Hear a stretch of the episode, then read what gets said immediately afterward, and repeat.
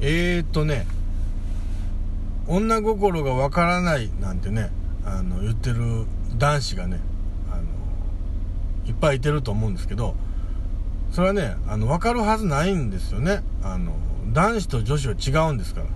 ただちょっとでもちょっとでも分かりたいと思うなら、えーこれをやってみてください。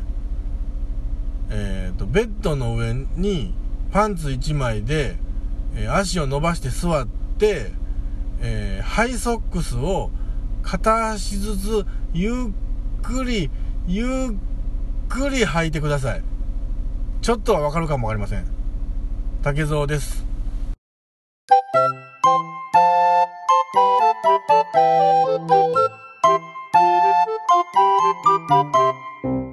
はい今日も始まりました。竹蔵の秘密の話その第8回でございます。どうぞよろしくお願いいたします。えー、っとねあのーまあ冒頭の話はですねまあそういうことですよ、うん。女の子の一日はパンスパンストから始まるってことですよ。パンストのうん履き具合で一日が変わってくるってことなんですよ。はい。でいかにスムーズなパンストをいかにスムーズにパンストが履けるかどうかで女子の一日は変わってくるってことなんですよ。多分そうなんですよ。はい。まあそんなことでねあのー今回も喋っていくんですけどもね。あのー最近あのーレンタル DVD 屋さんにね行ったらねあのまあ某某大手レンタルショップ T タヤさんに行ったんですけどね。行ったらまあどの店舗もそうなんかどうかわかんないですけどうちの最寄りの店舗はねあの5本借りたら1080円なんですよ、うん、でまあ大体ああいうのってね4本まあ3本か4本ぐらいまではねなんとなく見たいの借りれるんですけどあの最後の1本がね意外となんか選べないんですよね。あのかといってなんかどうでもええいいどうでもいい映画をね借りるほどでもないですしね。ただまあ4本だけでレジ持っていくと5本借りるよりももっと高い値段を取られるんで、まあ、どうしても5本はやっぱ揃えないといけないんですよね、でそこにあのーお店側が用意したなかなか粋な計らいがありましてね。あのータイトルを伏せてあるんですよ。パッケージの。タイトルが伏せてあってでそのパッケージにスタッフが書いたのかその有名な文言なんかわかんないですけどあの見出しっていうかその映画を見た人のお感想らしきものが書いてあるんですよ。一言二言。キャッチフレーズみたいな。うん。あのー彼女と見たいならこれとかね、うん、元気になりたい人はこれみたいな。タイトルも何もあの明かされないんですよね。あのーいやこれなかなか面白いなと思って。結局何借りてもいいんであればそこそこ目的が近いもんだけこうキャッチコピーで判断できれば全然楽しめるなと思って。おこれはなかなか粋やんかと思ってその1本パッケージを取ってまあそれで5本にして。でもレジに並ぶんですけどあのー台無し。台無しですよ。なんかねそれも含めて分かった上でこっちを借りようとしてんのに。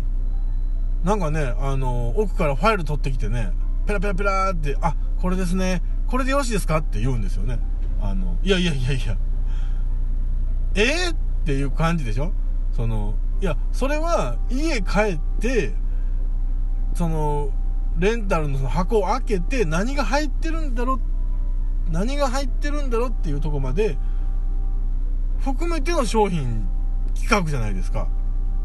うん。いやそのレジでねそのこれでよろしいですか？って言われてもいやなんいや他のにしてとも言えないし、じゃあ他のやったら何がええねんって言われたらこっちも答えられないし、何このなんか、ええー、っていう、すごい残念な気持ちになってね、あの、面白いこと考える子やのに、なんで最後そんなことなんの？っていう、なんか、ね、本来の趣旨と反したことをしたらダメでしょうが。ってね、ちょっと思ったんですけどね。あの、まあ、僕はもちろん、その、少子者ですから、そこでレジでね、いや、この映画嫌やわとか、ももちろん言えないですし、なんでそこでここばらしてくるわけ？みたいなことも言えないですから、あの、あ、はい、それでいいです、とか言ってね、あの、借りて帰ってきたんですけど、いやーなんか惜しいなと思って、面白い企画やのになと思ってね、どの、全国の店舗でそれやってるんですかね。あの、僕はでもそういうの好きですね。うん、なんか、うん、それが例えば、家帰って、あ、これ見たわ、一回見たやつやわ、ってなっても別に、そこでね、誰も怒らないと思うんですけどね。それはそれでまた、あ、じゃあもう一回見ようって、見れたらまたそのね、映画がもう一回面白くなるかもわかりませんし、うん、なんか、別にお客にとってそんなことは何一つないような気するんですけどね。うん、残念です。うんまあ、そうなんですよね。まあ、その映画の話で借りてきた映画っていうのが、の一、えー、その中で、えー、5本の中の1本が、まあ、先日から、ね、あのー、当番組の、当番組を聞いてくれてる方は、まあ、ね、ご存知だと思うんですけど、あの、うちのあの、正幸先生が、ね、さんざっぱら、文句垂れてましたけど、見ましたよ。あのー、秒速5センチメートル。本当はね、あの、正木先生をお迎えして、あのー、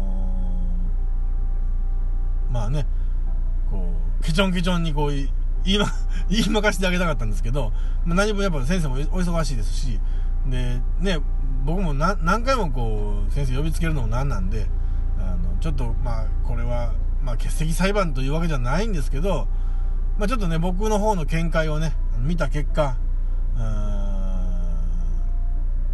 ご報告させてもらおうかなと思思います。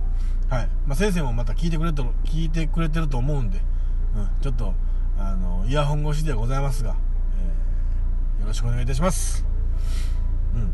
まあ、えー、っと、もうね、いろんなとこでも説明聞いてるんで、大体の構成は分かってはると思うんですけど、まあ、秒速5センチメートルっていう作品が、まあ、3部構成になってて、えー、小中学校、高校、社会人みたいな、そういう、ま、3部構成になってるんですけど、あのーまあ結論どうこうというよりも、その、面白いか面白くなかったかっていうことって、まあね、個人差あるんで、個人の好みがあるんで、えー、まあ面白かった人もいてるでしょうし、あの、面白くなかったっていう人もまあもちろん、いてるでしょう。それがまあ、作品ですからね。ただまあ、あの、面白いっていうのと、共感できるっていうのも違いますし、面白くないっていうのと共感できないっていうのもまた違うんですよね、これね。うん、面白いことで。うん。だからね、うちの先生は、あのー、映像は良かったけど、何のこっちゃ分からへんかったっていう。だから、そういう意味では、映像は、ね、気に入ったんですよ、きっと。あのー、なんかこう、場面転換とか、そのね、こう、何カット割りだの、音楽の入り方とか、ね、その、こう、そういうのがね、うん。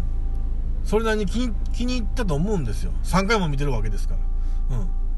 でもただ、まあ、全然意味が分からへんかったっていうか、もう共感ができへんかったと。あれはね、僕は、あのー、完全に説明できますし、あの、共感できなかった人っておそらくそこそこいてると思うんですよ。うん。あれはやっぱりあのー、実感から来る共感でないと分からへん話なんちゃうかなって僕は思いますね。うん。あのー、その人の立場になんとなくこう、入り込んでいって、分か、分かった気になる共感と、完全に 自分が体験してなかっ、体験してないと分からない共感っていうのはきっとあると思うんですよ。うん。共感一つにしてもね。うん。それで、この映画の秒速5センチメートルに関しては、えー、後者の、実体験をもとにしないと共感できないんじゃないだろうかという映画やと僕は思いますね。はい。だから、あの、あの映画は、一回見て分かる人と、何回見ても分からへん人っていうのが、やっぱり、はっきり分かれると思うんですよ。うん。だから、あのー、先生は分からない側の人間の人なんで、うん、だから一回見て分からへんかったってことは3回見ても分からないんですよ。うん。まあ、分からへんというよりは共感できないということですかね。うん。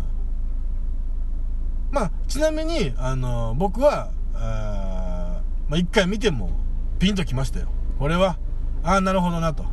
うん。これはもう、新海誠の、まあ、呪いのビデオやなと。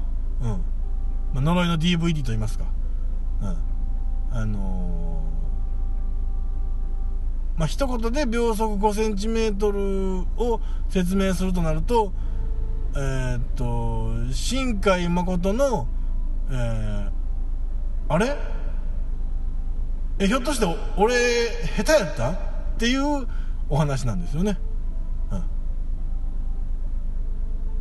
まあ、あのー、僕の知り合いのね、あのー、人のね、あのー、体験した話なんですけどね。うん。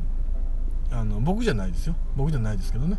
あの僕の、まあ、よく知ってる人の体験した話なんですけど、あのまあ、学生時代にね、あのちょっと、まあ、付き合ってたような、付き合ってないような、あの、そんな男女がいてましてね、あのまあ、その二人は、なんとなくこう、ね、そういうこう、プラトニックな関係で、うん。まあ、ね、そ、そこまでし親しく、楽しく、こう、友達の延長のような、あ恋人未満のような、なんかそんな感じの関係やったんですけど、あのー、まあ、学生を卒業しましてね。ある日、あのー、その男の子は、まあ学校を卒業しましてね、あの、まあアルバイトなんなんとかしたりしてあの大阪で住み始めるわけなんですようんそしてその一方の女の子はまあ一方の女の子もまたアルバイトしながら学学校卒業してねアルバイトしながらまあ日々暮らしてるんですけどなんとなくの表紙からこう久しぶりに会お会おっかっていう話になるんですよねうんなったらしいんですよ。うん。で、その、まあ、アメ村で、まあ、デート、デートのようなものをしたり、なんかこう映画見に行ったり、まあちょっとこう、ご飯食べに行ったり、何回かちょっとこう、ね、デートのようなものをこう、重ねていくうちに、ある日の夜に、あの、女の子の方がね、その、男の子に、男の子の手を取ってなんかこう手をつないできたらしいんですよね。うん。じゃあそのね男の子は何って感じですやんか。何って感じなんですけどモテへんやつやと思われたらやっぱりねこっちとしてもあのこっち彼としてもあの男としての立場がちょっと弱まると思って弱くなると思ってねああ、全然ええよと。うん。俺も手、女の子と手繋ぐぐらい全然あるよ。今までも何回もあったし、これからも何回もあるはずやから、全然そんなことで、うんうんうん。っ手繋いで歩くんやろ？全然ええよ。みたいな感じで、こう、ドンと構えてたら、あのー、女の子の方が、こう、ぐいぐい、なんかね、こう、言うてきよるんですよね。あのー、久しぶりに男の人と手繋いだわ、みたいなことを、言うてきよるんですよ。言うてきたらしいんですよ。うん。ほんならもうそうなったらね、あのー、その彼も、もう気が気じゃないじゃないですか。これ、えー、もうこれ、なんなんこれもうどうなんみたいな。え、もう行った方がええの？行かへん方がええの？これどうなんみたいな感じで、もう、ふがふがふがふが、ふがふがなってるわけですよ。でもやっぱり、ね、もう、お互いもそこそこ大人ですから、ね、やっぱりそういうことになるわけなんですよね。あのー、そういう風に誘うわけじゃないですかね。うん。で、まあ、あその二人はね、一夜を共にして、まあ、また帰っていくわけなんですけど、どうも、それ以来、なんか、女の子の方が、なんかこう、冷たいというか、なんか、ね、あの、冷たいというか、まあ、そっけないというかね、うん。なんかこう、え、昨日の昨日まで、なんか自分が言うことに対して、えらい受けてたし、なんか楽しそうやったのに、なんで？なんかこう、あるよう境に、なんか 電話もえらい淡白やし、え？何？みたいな感じで。ね、そうなるといろいろこう彼はね、いろいろこう思いを巡らしたわけなんですよ。やっぱり、そうよな。あの件以来よな、みたいな。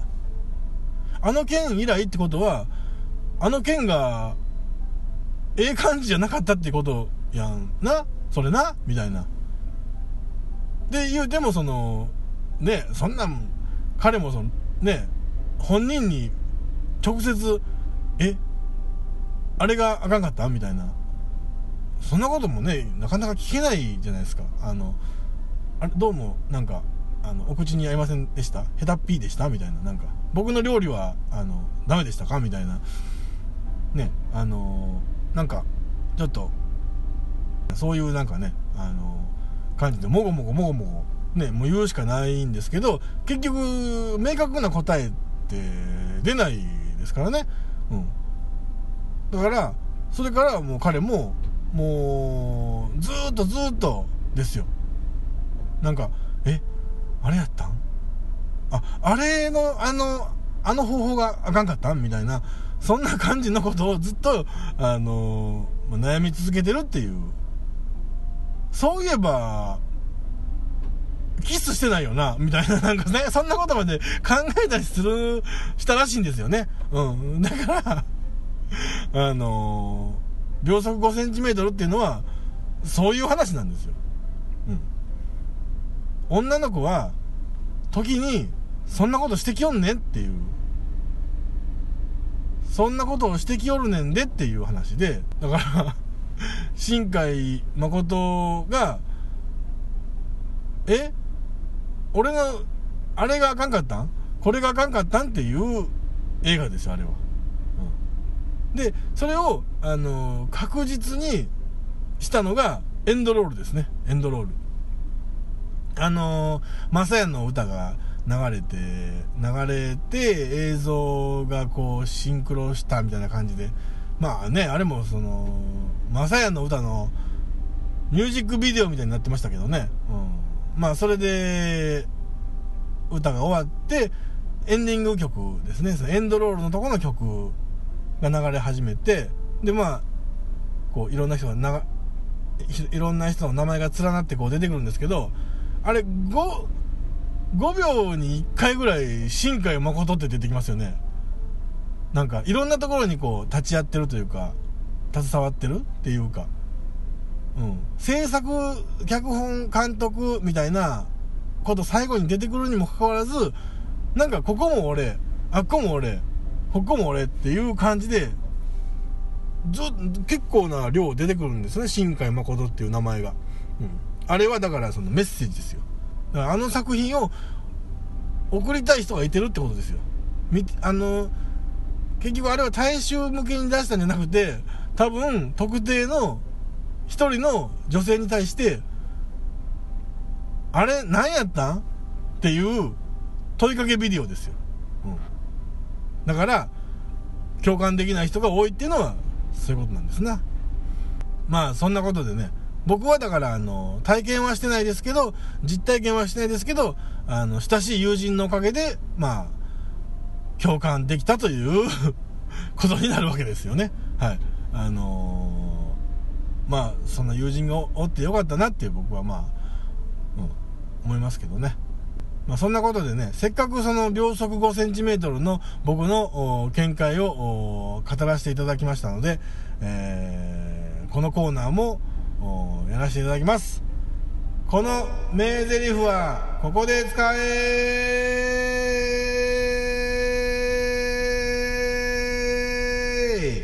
まあそんなことでね、あの、今日の、えー、名台詞はもうお察しの通り、映画秒速5センチメートルからですよ。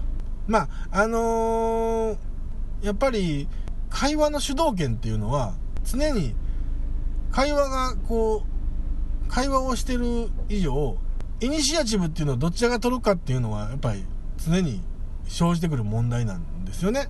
うん。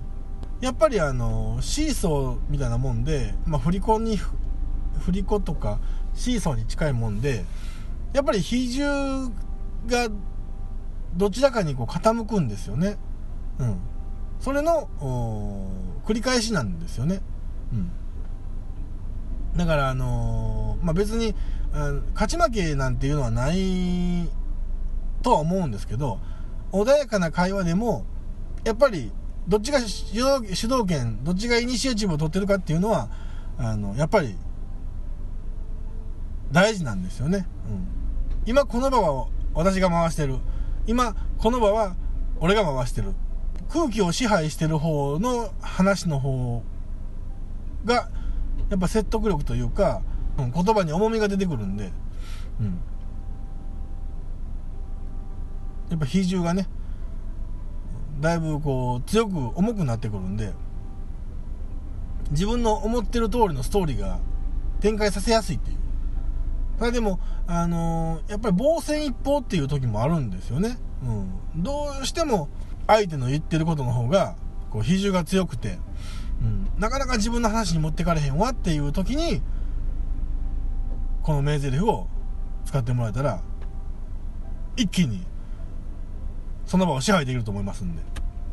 タイミングとしては、相手が、こう喋り始めて、いよいよっていう時に、もうその言葉を遮って使ってください。ねえ。秒速5センチメートルなんだって。です。はい。これで、あの、一回相手の、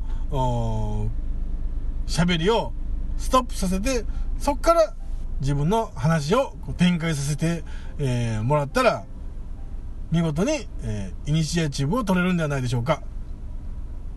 それではさよなら。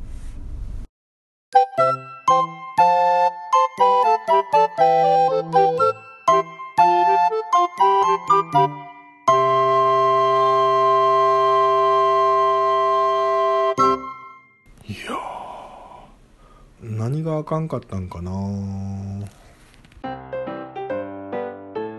どうも竹蔵です。ポッドキャスト竹蔵の秘密の話園を最後まで聞いてくださりありがとうございます。当番組では皆様のご意見ご感想また竹蔵に対するご質問も募集しております。メールアドレスは hanashizono.gmail.com 話しぞのアットマーク Gmail.com です。お待ちしております。竹蔵でした。優しくしてね。